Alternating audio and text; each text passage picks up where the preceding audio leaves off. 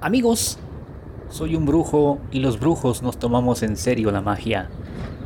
Nos tomamos en serio y con mucho respeto las energías con las que trabajamos.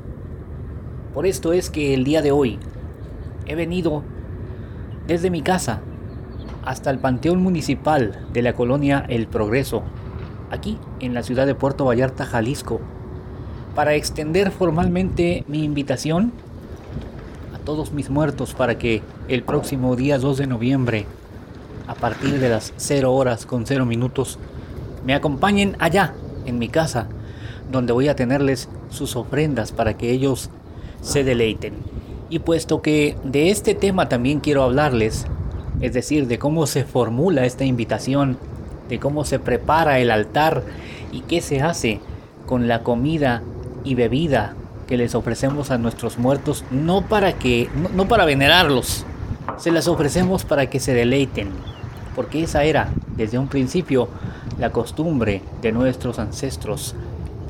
Pero en fin, les decía que puesto que voy a hablar de este tema, he decidido grabar este programa aquí, en el cementerio. De hecho, acaba de entrar por ahí un entierro que quedó algo lejos, pero yo sí lo puedo escuchar. No sé si se perciba en el, en el audio, pero yo sí lo puedo escuchar.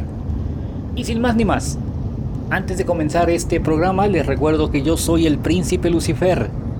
Y si requieres de cualquier trabajo de brujería, estés donde estés, de punta a punta en el continente americano, en Europa, Asia, África u Oceanía, puedes llamarme al 322 191 1089. Repito, llama o envía WhatsApp al 322 191 1089 porque yo soy el príncipe Lucifer y quiero y también puedo ayudarte. Y ahora sí, vamos a cerrar nuestros ojos y vamos a encomendar nuestro programa a las fuerzas ocultas que habrán de ayudarnos a exponer y a entender, a mí a exponer y a ustedes a entender lo que en esta ocasión tenemos para ustedes. Cierren sus ojos. Ahora.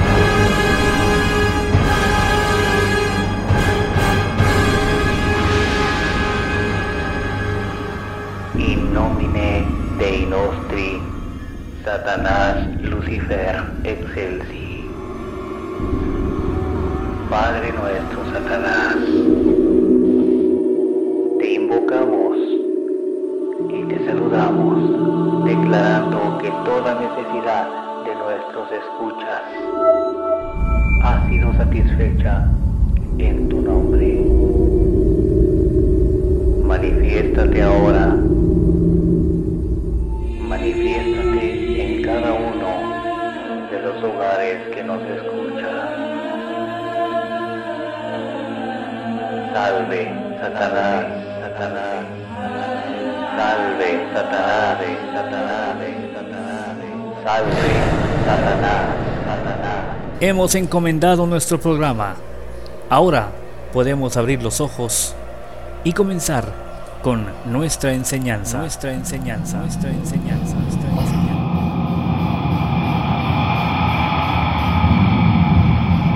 Existe un procedimiento de tres pasos que debemos realizar para poder recibir a nuestros muertos el día 2 de noviembre. Y el primero de ellos, el primero de estos tres pasos, es acudir al cementerio a realizar o a formular la invitación.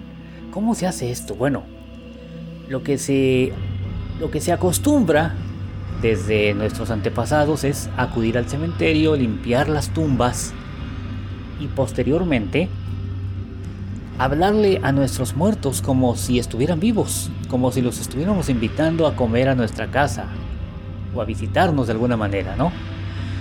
Oye, eh, pues te espero el próximo 2 de noviembre para que en punto de la medianoche vengas, porque ya te voy a tener listo un altar con la comida que tanto te gustaba.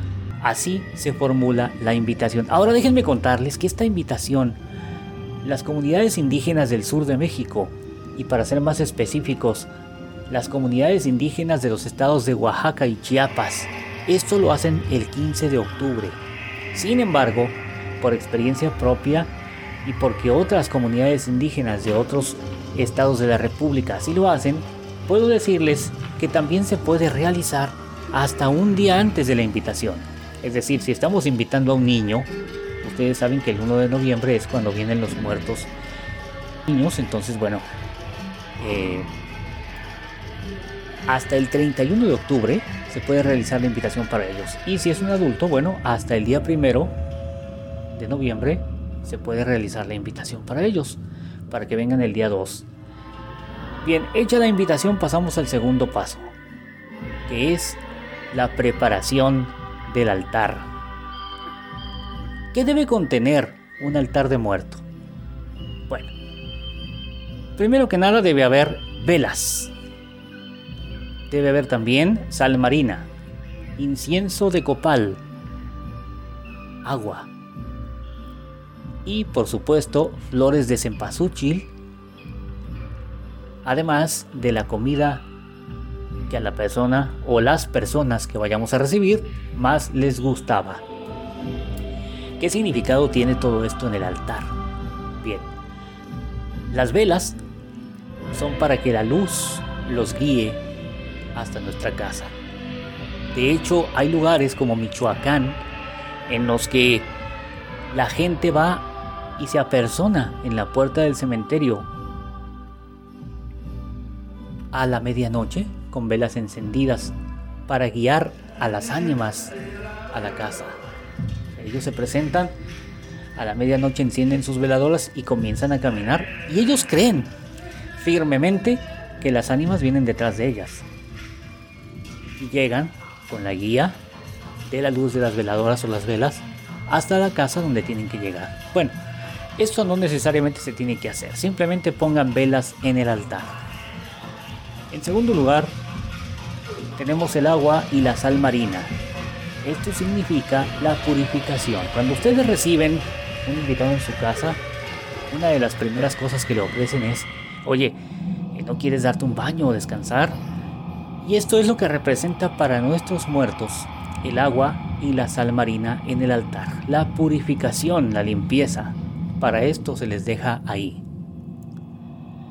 Tenemos después el incienso de copal. Se dice que con el eh, olor, con el aroma que despide el incienso de copal y también las flores de cempasúchil, los muertos se guían hasta nuestra casa.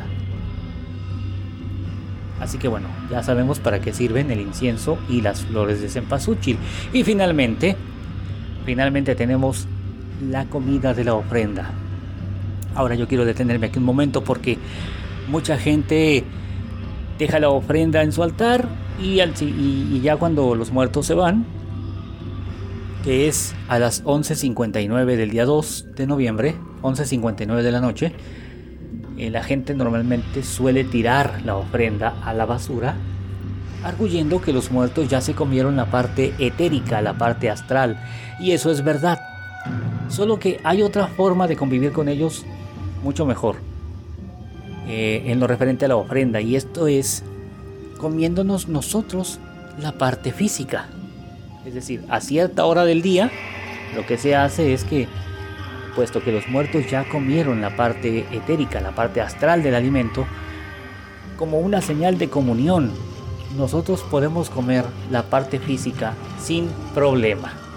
Es decir, eh, podemos comernos todos esos manjares que hemos depositado en la ofrenda, como ofrenda en el altar, sin problema porque eso es una señal de comunión. Y esto se hace tanto con niños como con adultos.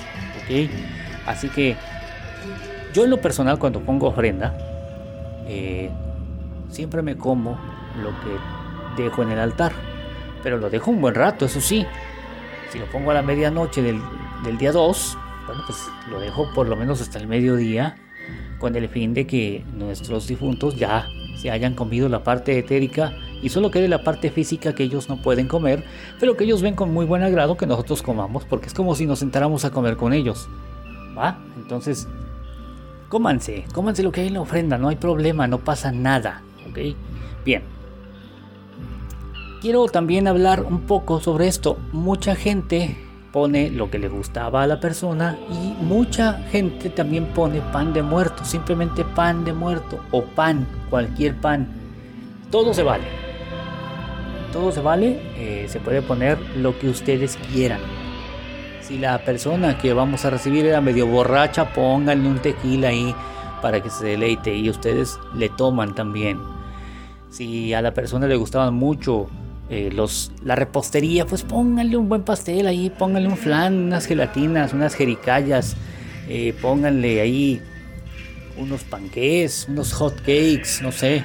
Eh, le gustaba mucho el dulce, pues pónganle una paleta, payaso, este, un mazapán. La verdad es que en cuanto a la ofrenda que debe tener el altar, no hay limitaciones. No hay ningún tipo de limitaciones. Ustedes pueden poner lo que ustedes quieran. Y bueno, para terminar, quiero hacerles notar que en el altar están presentes los cuatro elementos, como en cualquier altar del brujo también. Están presentes los cuatro elementos. La luz en las velas, el agua en el vaso con agua, la tierra en la sal y en la comida, que también es fruto de la tierra. ¿Sí? Y el, viento, el aire, está presente en el incienso de copal. ¿De acuerdo? Porque el incienso que se pone en el altar de muerto debe ser preferentemente de copal. Bien, pues hasta aquí este episodio de La Voz de Satán que quise grabar esta semana, aunque ya les había grabado uno. Pero como son dos las celebraciones que se enfilan juntas, que son la del 31 de octubre, que ya les hablé en mi, post, en mi episodio anterior de este podcast sobre las protecciones que hay que tener en cuenta para esa noche. Y bueno, hoy les hablo de la siguiente celebración, que es inmediatamente después, el Día de los Muertos. Que por cierto, como dato adicional, debo decirles que el Día de los Muertos no se celebraba el 2 de noviembre. Hasta antes de la llegada de la Iglesia Católica a México, este día, el Día de los Fieles Difuntos, que tampoco se llamaba así, sino que era más bien una celebración a la muerte, se celebraba el 15 de agosto por nuestros antepasados indígenas. ¿Ok? Y una más, una más. Aprovechen que los muertos van a estar aquí para pedirles cosas.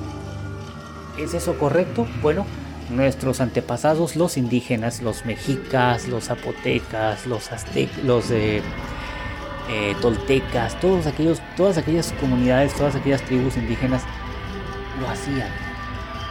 Y pedían, y, pedían bien, sabían pedir, ¿eh? Sabían pedir perfectamente. Pedían buenos matrimonios, buenas cosechas, lo que ahora corresponde a una vida próspera o todo lo que ustedes quieran. Nuestros muertos están en el plano astral, están del otro lado y pueden ver y saber mucho más de lo que nosotros podemos ver y saber aquí en el plano físico. Así que bueno, ahí se las dejo. Les agradezco mucho, les agradezco infinitamente el haberme puesto atención en este nuevo episodio de La Voz de Satán. Yo los espero en el próximo. Y mientras tanto, cuídense mucho. Hasta la próxima.